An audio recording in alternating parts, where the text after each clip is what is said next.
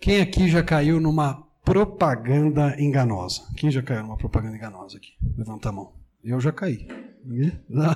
Algum momento? Eu estou lembrando aqui, estou olhando para alguns irmãos, lembro até situações que já compartilharam de propagandas enganosas que caíram. Ah, talvez a Fabio Douglas tenha a história mais trágica para contar, depois eles contam para vocês. Ah, mas imagine você preparar uma festa de casamento, fazer um baita investimento e de repente o dono do local embora, deixar você na mão. Ah, eu caí recentemente numa propaganda enganosa numa determinada rede de comida árabe, não vou dizer qual o nome dela, porque está gravando, não é verdade? Ah, mas essa rede de comida árabe ah, apresentava no seu cardápio um Big Burger. Um hambúrguer enorme, assim, com dois pedaços de carne, parecia um negócio gigantesco. Uh, 30 reais o, o, combo, eu falei, deve ser um negócio grande, né? 30 reais, né? Não pode ser um negócio pequenininho. E eu estava com fome e pedi esse combo. Falei, opa, agora, né? Fui brincar com as minhas filhas tal. Uh, e aí, quando chegou o hambúrguer, o Big Burger no, no, na mesa, eu descobri que aquele Big Burger era menor do que um McLanche feliz. Aí eu fiquei frustrado. Eu falei, o que, que é isso? Aí chamei o gerente, como é que vocês me oferecem um negócio desse? Olha aqui a, a imagem no cardápio de vocês. Olha, olha o tamanho do negócio. Daqui o McLanche Feliz dá de 10 a 0 nesse negócio. Propaganda enganosa. Aquilo que aquela rede declarava no seu cardápio não batia exatamente com aquilo que eles ofereciam sobre a mesa. Depois o gerente todo sem graça falou: oh, eu acho que o pessoal errou a carne, mandaram uma carne diferente e me trouxe algo mais ou menos proporcional àquilo que estava no cardápio. A propaganda enganosa ela acontece quando aquilo que é declarado não coincide com aquilo que é feito, ou não coincide com a realidade. A nossa história de hoje, o trecho que vamos estudar de Josué, nós vamos ver o oposto de uma propaganda enganosa. Enquanto o cardápio dizia algo e o hambúrguer era de um tamanho completamente diferente, nós vamos ouvir a declaração de uma mulher, de uma cananeia, cuja prática, cuja ação reflete exatamente aquilo que ela declara. Ela vai na contramão da propaganda enganosa. Aquilo que ela faz está conforme aquilo que ela diz. Aquilo que ela promete, ela cumpre. Ela não faz propagandas enganosas. E essa mulher aqui dá um exemplo para nós do que significa lealdade. O título da nossa mensagem é Quando o amor leal assume riscos. E essa mulher, com a declaração da sua boca, estava disposta na prática a assumir os riscos por lealdade ao Deus de Israel e por lealdade aos israelitas que adoravam esse Deus. Abra comigo lá em Josué capítulo 2. Nós vamos ler os versículos de 12 a 16. Josué capítulo 2, versículos 12 a 16. E nós leremos primeiro 12 a 14. E a gente deixa para a segunda parte para ler o 15 ou 16. Tá bom? Então, Josué 2, de 12 a 16. Leremos primeiramente os versículos 12 a 14. Diz assim o texto bíblico de Josué: Jurem-me pelo Senhor que, assim como eu fui bondosa, ou assim como eu pratiquei amor leal com vocês, vocês também praticarão amor leal para comigo e com a minha família. Deem-me um sinal seguro de que pouparão a vida do meu pai e da minha mãe, de meus irmãos e de minhas irmãs, e de tudo que lhes pertence. Livrem-nos da morte, a nossa vida pela de vocês. Os homens lhe garantiram: se você não contar o que estamos fazendo, nós a trataremos com bondade e fidelidade quando o Senhor nos der a terra. Veja que interessante, nós, no domingo, há talvez um mês atrás, né, que eu preguei o texto de Josué, depois o Joel pregou duas mensagens seguidas, e uh, eu preguei no Salmo 19, agora estou retornando para Josué.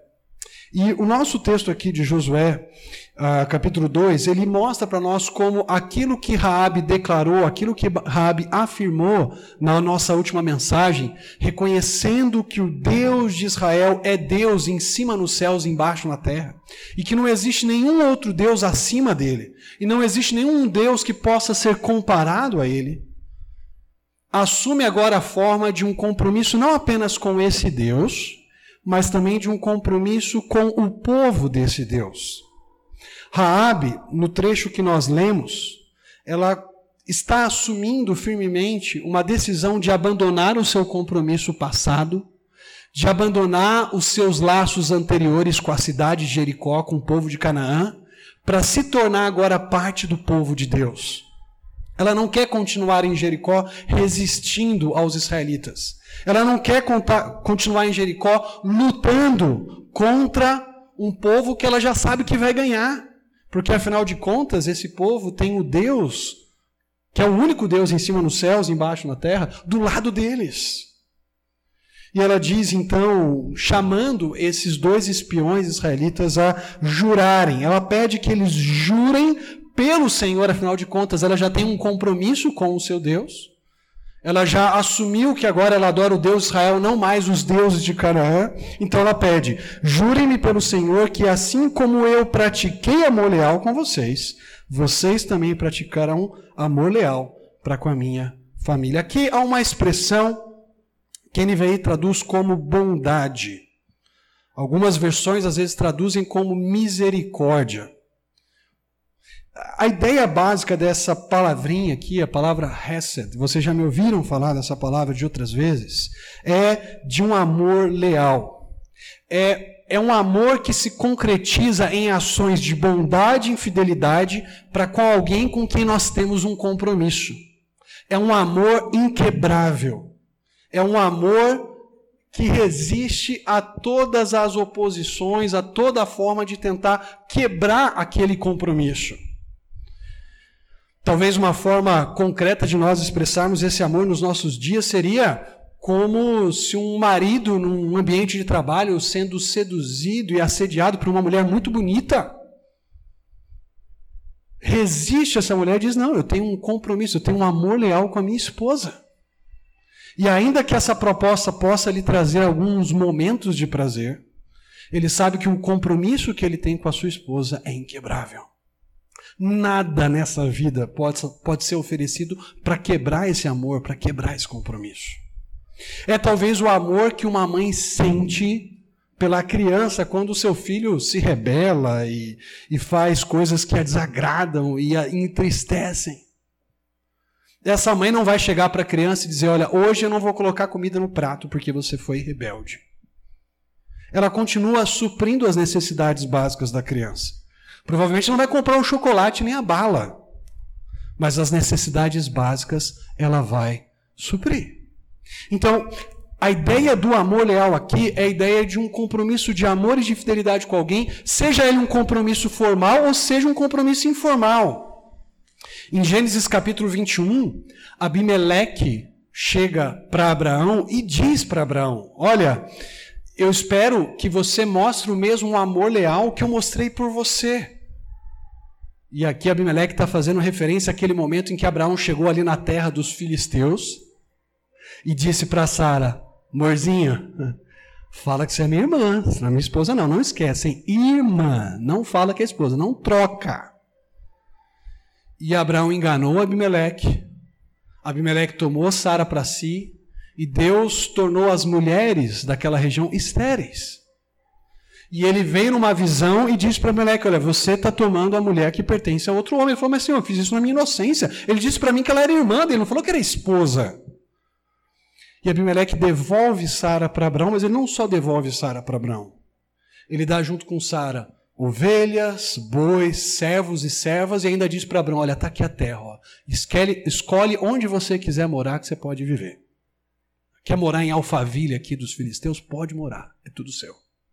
Esse ato de bondade, de fidelidade para com Abraão, Abimeleque chama de amor leal, de Hesed. Mas esse amor leal muitas vezes é usado para descrever o próprio Deus. Deus é um Deus que expressa amor leal para com o seu povo. Jacó, lá em Gênesis 32, quando ele está falando com o Senhor, retornando para a sua terra, ele diz para Deus, ele fala, Senhor, olha, eu saí da minha casa levando apenas um cajado, levando apenas um bordão. E agora eu estou voltando com duas caravanas, com uma família enorme, com bens, com um monte de coisa que o Senhor me deu nesse processo. O Senhor cuidou, o Senhor supriu as minhas necessidades. Eu não sou digno, de Jacó ali em Gênesis 32, 10, do teu amor leal. É esse compromisso de Deus com Jacó, porque ele fazia parte do povo escolhido, que faz com que Deus supra todas as necessidades e cumpra exatamente aquilo que ele falou. O amor leal também ilustra aquilo que Deus fez por Israel no passado. Depois do povo atravessar o mar de juncos ou o mar vermelho, nós não sabemos que mar era esse. Moisés, no seu cântico, declara, lá em Êxodo 15, 13: Com amor leal conduzes o povo que libertaste.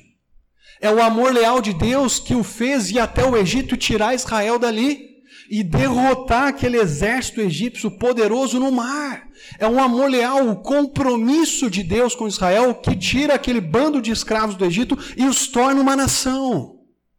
É por isso que Moisés vai lembrar a nova geração, lá em Deuteronômio 7, versículos 8 e 9, que o Senhor havia amado aquelas pessoas e os tirou do Egito com mão poderosa. Tirou eles do Egito da escravidão do Faraó e Moisés então diz no versículo 9: Saibam, portanto, que o Senhor, o seu Deus, é Deus. Ele é o Deus fiel que mantém a aliança e o amor leal por mil gerações daqueles que o amam. O amor leal, então, é essa expressão que muitas vezes descreve a fidelidade, o compromisso, a bondade que alguém tem por um outro ser humano mas é muitas vezes, aliás, na maioria das vezes, usado para descrever o amor leal de Deus para com Israel, para com o seu povo. Esse amor leal que leva Deus a cuidar de Israel, que leva Deus a dar a eles vitória contra os seus inimigos, que leva Deus a libertar o povo de uma condição de opressão. E sabe o que é curioso, queridos?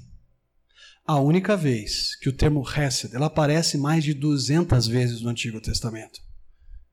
Mas as únicas vezes no livro de Josué em que esse termo Hesed aparece é aqui no capítulo 2, para descrever a atitude de Raabe para com os dois espias. O que o livro de Josué está falando para mim e para você é que Deus manifesta o seu amor leal para aqueles dois espias por meio de Raabe. Raabe é o instrumento de Deus para demonstrar o amor e cuidado do Senhor para com aqueles dois homens ele usa uma mulher pagã que havia se comprometido com ele para abençoar e preservar os representantes do seu povo.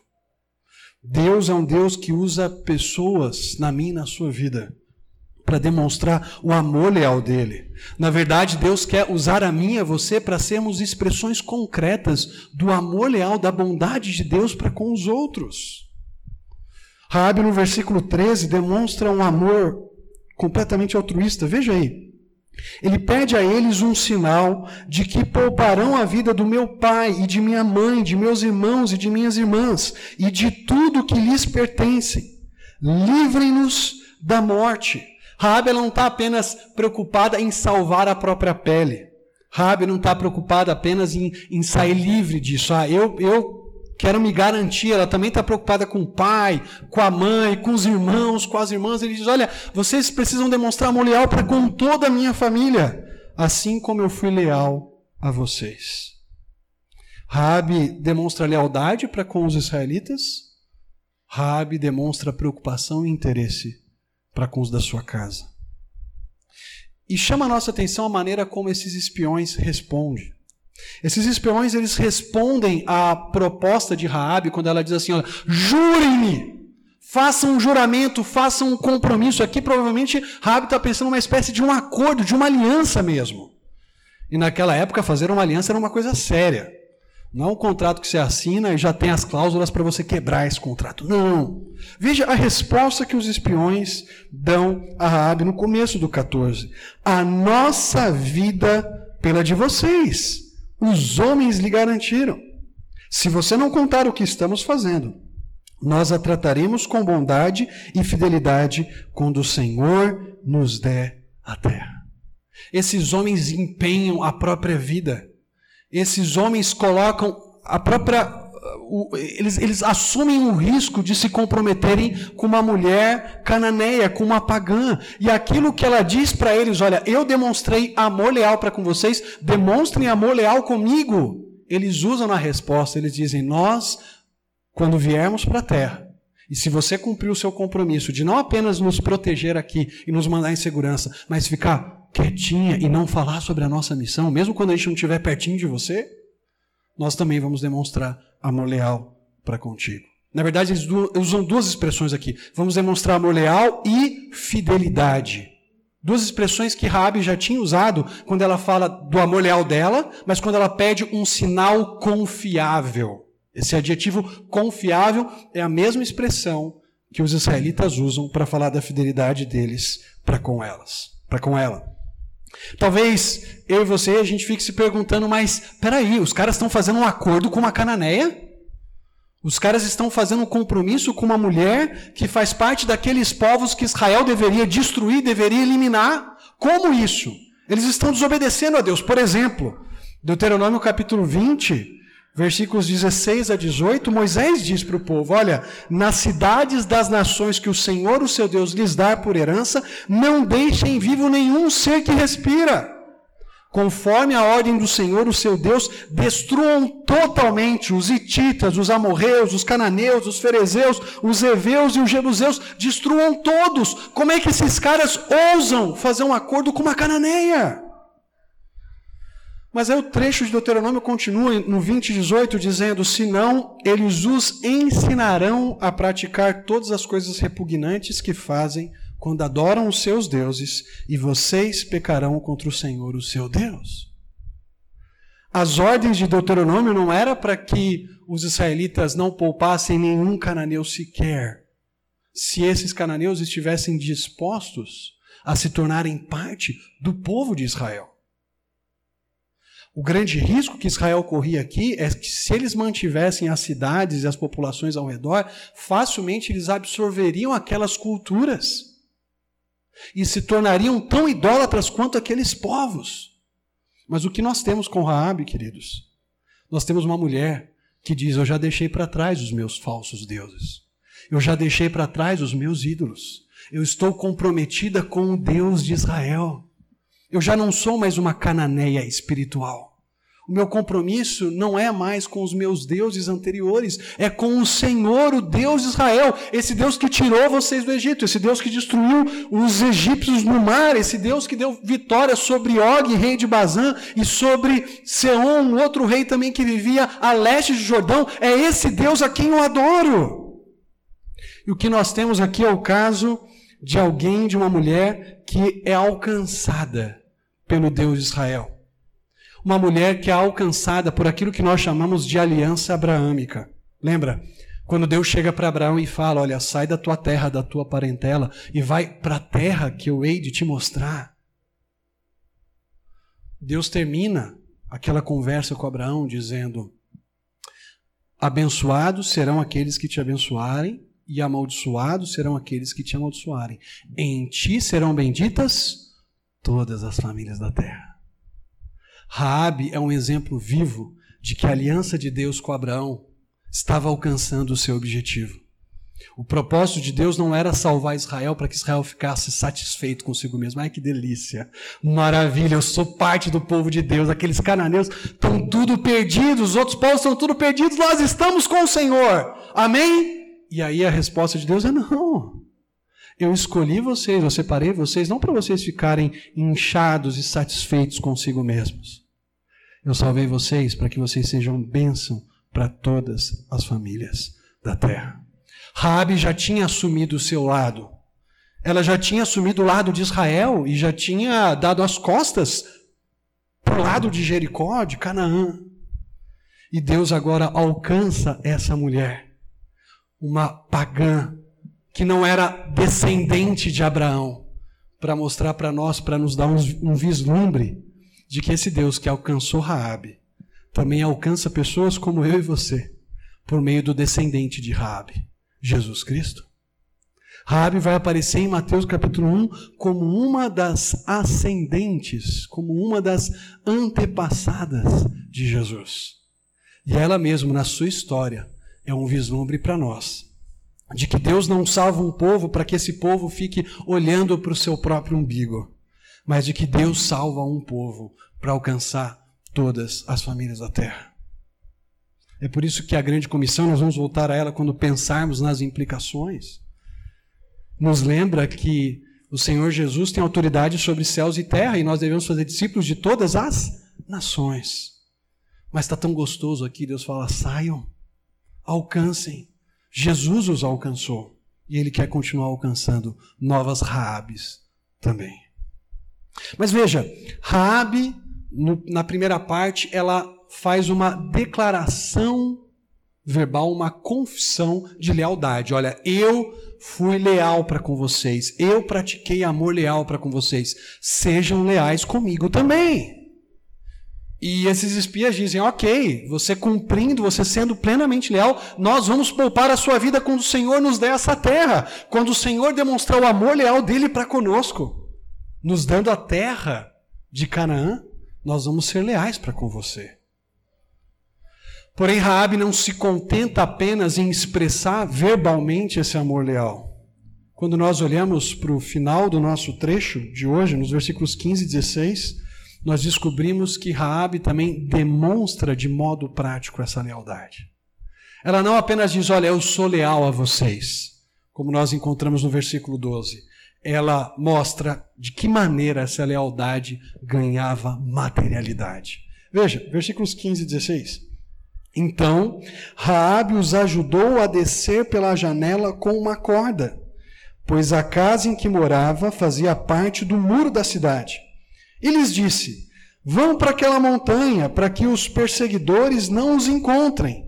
Escondam-se lá por três dias até que eles voltem. Depois poderão seguir o seu caminho.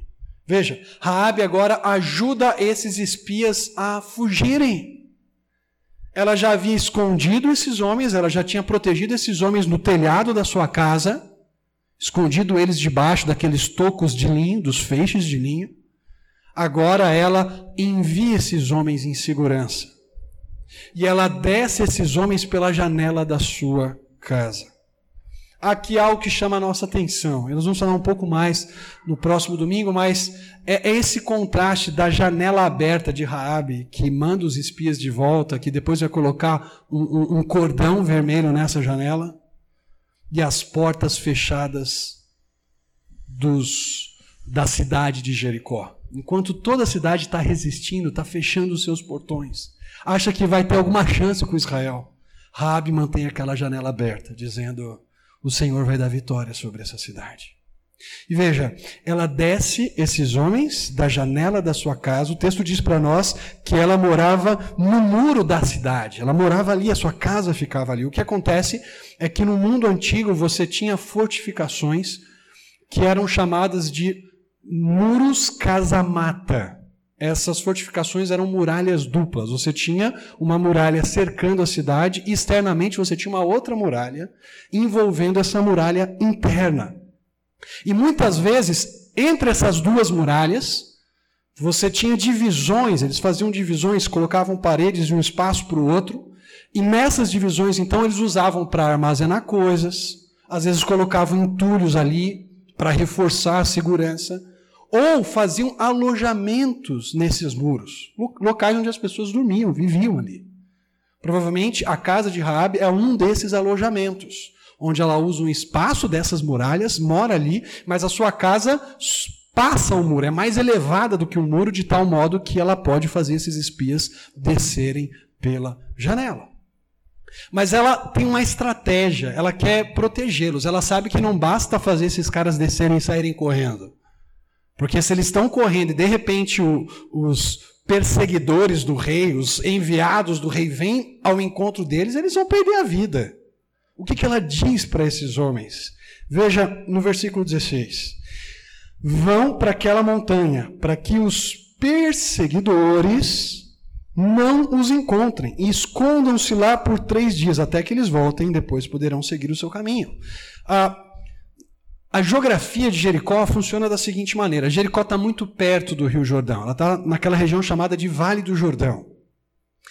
Para o lado leste ficava o Rio Jordão, para onde os perseguidores correram, porque eles falaram: bom, se eles são espias de Israel, o acampamento de Israel está do outro lado do Jordão, então eles devem ter ido em direção ao rio, rio e atravessado. O que, que faz? Vão para aquela montanha. A região montanhosa está a oeste e não no leste.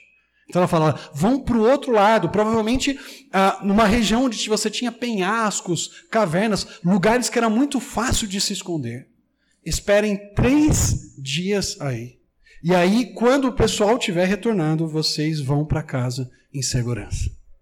Rabi desce esses homens, assume o risco de descê-los da janela da sua casa. Imagina se alguém pega Rabi descendo os dois.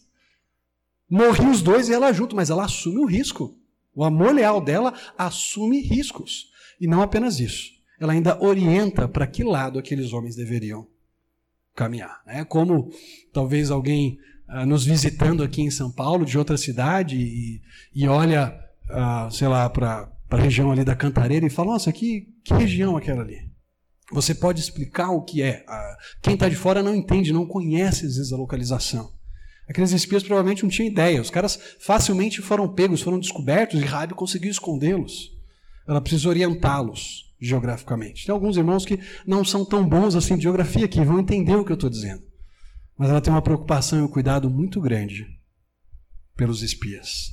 E o que nós temos aqui é a fé se tornando concreta, a fé se manifestando nas obras. Tiago capítulo 2, quando fala de Raabe, lá no versículo 25, ele diz: "Caso semelhante ao de Raabe, a prostituta. Não foi ela justificada pelas obras quando acolheu os espias e os fez sair por outro caminho. Tiago olha para a atitude de Raabe de proteger os espias e mandá-los por um caminho seguro para esperarem três dias, como uma expressão concreta de boas obras. Ela não apenas afirmava ter fé no Deus Israel, ela também era leal àqueles que faziam parte do povo do Deus de Israel. A confiança de Rabi em Deus a levou à lealdade aos espias e a atos de bondade para com esses dois homens. De tal modo que nós veremos na próxima semana, eles chegam em segurança até Josué, sem risco algum. O que esse texto traz de implicação e aplicação para nós nessa noite? Primeira coisa, esse texto nos lembra que eu e você somos chamados a atos de amor leal para com pessoas que Deus coloca diante de nós a fim de que nós as sirvamos. Assim como Raabe abandonou os seus antigos laços com Jericó, com Canaã, com a sua antiga vida, para associar-se a Israel e ao Deus Israel. Eu e você, quando cremos em Jesus, nós assumimos novos compromissos, nós assumimos fazer parte do povo de Deus, assim como Raabe se identificou com esse povo.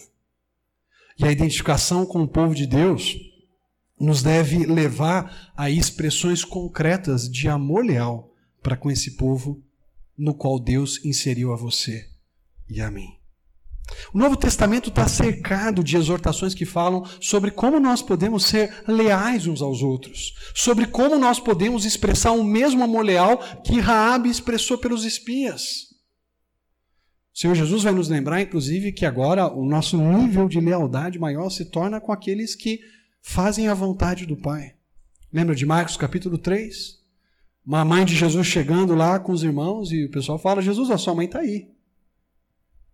Um homem do antigo Oriente que recebesse um aviso desse, na hora pararia o que estava fazendo e ia atender a mãe. Na hora, não, tinha, não pensava duas vezes. O que, que Jesus fala para aquelas pessoas? Ele começa a olhar para elas e pergunta: quem que é minha mãe, meus irmãos e minhas irmãs? E ele disse, ele disse para aquelas pessoas, cada evangelho conta de uma maneira complementar, né? Ele fala aqueles que fazem a vontade do Pai, ou aqueles que ouvem as minhas palavras e as obedecem. Deus também nos insere no povo, para que nós vivamos, desfrutemos desse povo uma vida de amor leal, de um compromisso que expressa bondade e fidelidade mútua. Eu penso no texto de Hebreus 3. Hebreus 3 é uma, é uma maneira de nós expressarmos esse amor leal uns para com os outros. Hebreus 3, 12 e 13 diz: Cuidado, irmãos, para que nenhum de vocês tenha um coração perverso e incrédulo que se afaste do Deus vivo. O autor de Hebreus está falando: cuidado, estejam atentos, não permitam que ninguém endureça o coração e se afaste do Senhor. Ao contrário, encorajem-se uns aos outros todos os dias durante o tempo que se chama hoje, de modo que nenhum de vocês seja endurecido pelo engano do pecado. Como é que eu expresso lealdade para com os meus irmãos em Cristo? Falando a verdade em amor. Chamando a atenção do meu irmão quando eu percebo que ele está pecando. Encorajando o meu irmão a uma vida santa. Confrontando alguém quando eu percebo que claramente ofende a santidade de Deus. Não porque eu quero me sobrepor, mas porque eu amo essa pessoa a tal ponto de ser verdadeira com ela. Provérbios 27, 6 diz: Quem fere por amor mostra lealdade, mas o inimigo multiplica os beijos. Eu não posso ser um amigo beijoqueiro, né? Toda hora, ah, só elogia e tudo mais, não consegue dar uma palavra de confrontação. E sabe o que é pior, queridos? Que se nós não nos habituamos a falarmos as verdades uns aos outros de maneira amorosa, de maneira serena, nós vamos falar para outros. E aí nós vamos deixar de sermos amigos leais e vamos nos tornar pessoas desleais, porque aquilo que eu estou falando para o outro, muitas vezes não interessa ao outro. Talvez é uma pessoa que não pode ajudar, talvez até possa ser alguém que pode ajudar na situação. Mas eu deveria cultivar o hábito de falar diretamente quando eu percebo que o irmão precisa da minha ajuda. Uh, Levítico 19 tem um trechinho que fala isso. Olha, é, não, não difamem uns aos outros, mas falem a verdade ao seu próximo. Sejam verdadeiros, de maneira serena, amorosa. Falem a verdade, ajudem uns aos outros a crescerem em amor. 1 Pedro 4,8 me parece ser um texto que também nos fala sobre como nós podemos ser leais uns com os outros. Pedro diz: sobretudo, amem-se sinceramente uns aos outros, porque o amor perdoa muitíssimos pecados. As versões mais antigas diz encobre muitos pecados. Pedro não está dizendo que o meu e o seu amor expia os pecados dos irmãos. Jesus já expiou todos os nossos pecados. Mas o que Pedro está dizendo é que quando nós amamos lealmente os nossos irmãos, nós perdoamos. Nós prontamente nos dispomos a demonstrar a mesma graça e misericórdia que recebemos de Deus, em vez de fazer o pecado do nosso irmão um espetáculo para os outros. É aquela disposição de perdoar e de relevar coisas menores. É, é aquele cuidado para que o nosso espírito não seja um espírito rancoroso, que qualquer coisinha a gente está sempre acirrado e sempre achando que nós temos uma justiça própria que o outro não tem. Sempre preocupado com o que nós estamos recebendo, que os outros estão recebendo e nós não. E Deus está dizendo: perdoa, releva. É uma coisa que dá para perdoar? Perdoe. Você já conversou? Perdoa, não guarda isso no seu coração. Porque é assim que você expressa amor. Não é continuando a dar vazão a isso se isso já foi conversado, já foi acertado. Ou se é uma coisa pequena que dá para você deixar de lado. 1 Pedro 4,9, na sequência, a gente falou do 4,8, 4,9 diz: Sejam mutuamente hospitaleiros, sem reclamação. Essa é uma maneira de nós expressarmos lealdade uns aos outros também abrimos nossas casas, muitas vezes abrindo os nossos ambientes familiares para recebermos uns aos outros e cultivarmos a comunhão. A gente tem que lembrar que para o mundo antigo a questão da hospitalidade era uma coisa muito importante, central. Às vezes pecados que nos chocam, como pecados sexuais, eram uh, menos graves para o homem antigo, não para a Bíblia, obviamente, os pecados são todos iguais, mas eram menos graves do que a falta de hospitalidade. Talvez o nosso mundo carece da importância, da percepção da importância que a hospitalidade tem. De recebermos pessoas, de acolhermos, de acolhermos pessoas que estão chegando no nosso ambiente aqui, conversarmos, nos interessarmos, realmente abrimos a, a nossa casa. Às vezes a nossa casa vai ficar uma bagunça e vai mesmo. Quem já foi em casa, quem já visitou, muitas vezes vai encontrar assim, a casa não, não tão arrumadinha quanto eu gostaria, quanto a Fabi gostaria. Mas Deus está muito mais preocupado com um coração acolhedor do que em nós temos uma casa louvável ou fazemos aquela comida maravilhosa. Você vai fazer um macarrão com carne mesmo, entendeu? Mas gostoso também, entendeu? E você não precisa fazer aquele, sei lá, super estrogonofe de carne com não sei o quê. Não, faz uma coisa simples, mas acolha, cultive a hospitalidade. É assim que nós expressamos também lealdade, amor leal uns pelos outros. Dediquem-se, diz Paulo em Romanos 12, 10. Dediquem-se uns aos outros com amor fraternal. Prefiram dar honra aos outros mais do que a si próprios. Expressar lealdade é colocar o outro numa posição mais honrosa do que a minha e me alegrar quando o outro é honrado. Ah, mas por que ele é honrado e eu não? Sei, mas eu, eu vou. O irmão fez algo certo, a irmã fez algo, serviu a Deus, amém. Vou encorajar, vou honrar, vou orar, vou agradecer a Deus pela vida daquela pessoa. Uma atitude de lealdade, uma atitude, como Paulo vai dizer, por exemplo, Filipenses 2, 3 e 4, o que ele diz ali? Considerem-se uns aos outros superiores a si mesmos. Não tem em vista cada um que é propriamente seu, mas sim o que é do outro. É eu me dedicar ao outro com amor fraternal. Aquele mesmo amor e carinho que a gente tem com as pessoas da nossa família, sabe? Ah, minha mãe que está pedindo é meu pai, é meu filho, é meu irmão, e a gente tem aquela, aquele, aquela paciência maior, aquele cuidado maior. Paulo diz: esse mesmo cuidado, esse mesmo amor, nós deveríamos ter para com os nossos irmãos em Cristo. Essa mesma preocupação que a gente expressa. O que esse texto ensina a mim e a você também é que a história de Raabe deveria nos encher de gratidão, porque o mesmo Deus que alcançou essa cananeia pagã alcançou a minha, você, eu e você não éramos muito diferentes de Raabe quando Deus nos alcançou. E Deus nos alcançou por meio do descendente de Raabe, Jesus Cristo. A história de Raabe é uma lembrança de que Deus não cria um povo fechado e satisfeito em si mesmo. Deus não quer que a gente fique aqui quentinho, gostosinho, todos os domingos nos reunindo, falando, ai, tá maravilhoso assim, vamos, vamos, vamos manter desse jeito. Não. Deus nos chama a fazer discípulos de todas as nações, de proclamar a autoridade de Jesus sobre céus e terra, e chamar novas Raabes para fazerem parte do povo de Deus. Em vez de nos acomodarmos na nossa religiosidade, de conversarmos só com aquelas pessoas que nós gostamos ou conhecemos ou convivemos, nós nos arriscamos. O amor de Raab é um amor leal que se arrisca. A gente sai do nosso conforto em prol do reino de Cristo Jesus. Nós entendemos que Cristo nos alcançou, por isso nós saímos daquele conforto do tipo, eu tenho meu passaporte celestial, está tudo bem. Não. Jesus me alcançou para que eu seja, como ele diz em Atos 1:8, testemunha dele até os confins da terra. A história de Raabe nos lembra que Deus alcançou a mim e a você. E ele tem muitas outras Raabes para alcançar. E Deus escolhe a mim e a você para sermos mensageiros da salvação que só ele pode realizar. Apenas Deus poderia dar a terra para Israel. E apenas Deus poderia preservar aquela cananeia com vida, salvá-la da morte. Apenas Deus pode salvar pessoas como nós e outras mais que Ele deseja alcançar por nosso intermédio. Vamos orar? Pai querido, muito obrigado, porque o Senhor é um Deus que alcança Rabes, alcança Tiagos, alcança tantas pessoas aqui presentes, Pai.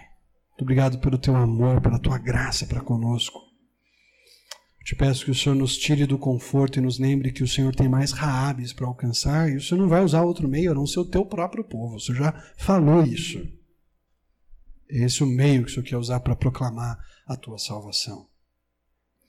Que o Senhor nos torne pessoas que proclamam a salvação de Cristo. Que o Senhor nos torne pessoas leais ao teu povo, que, que de fato amam os irmãos, se preocupam, cuidam, se interessam, ajudam.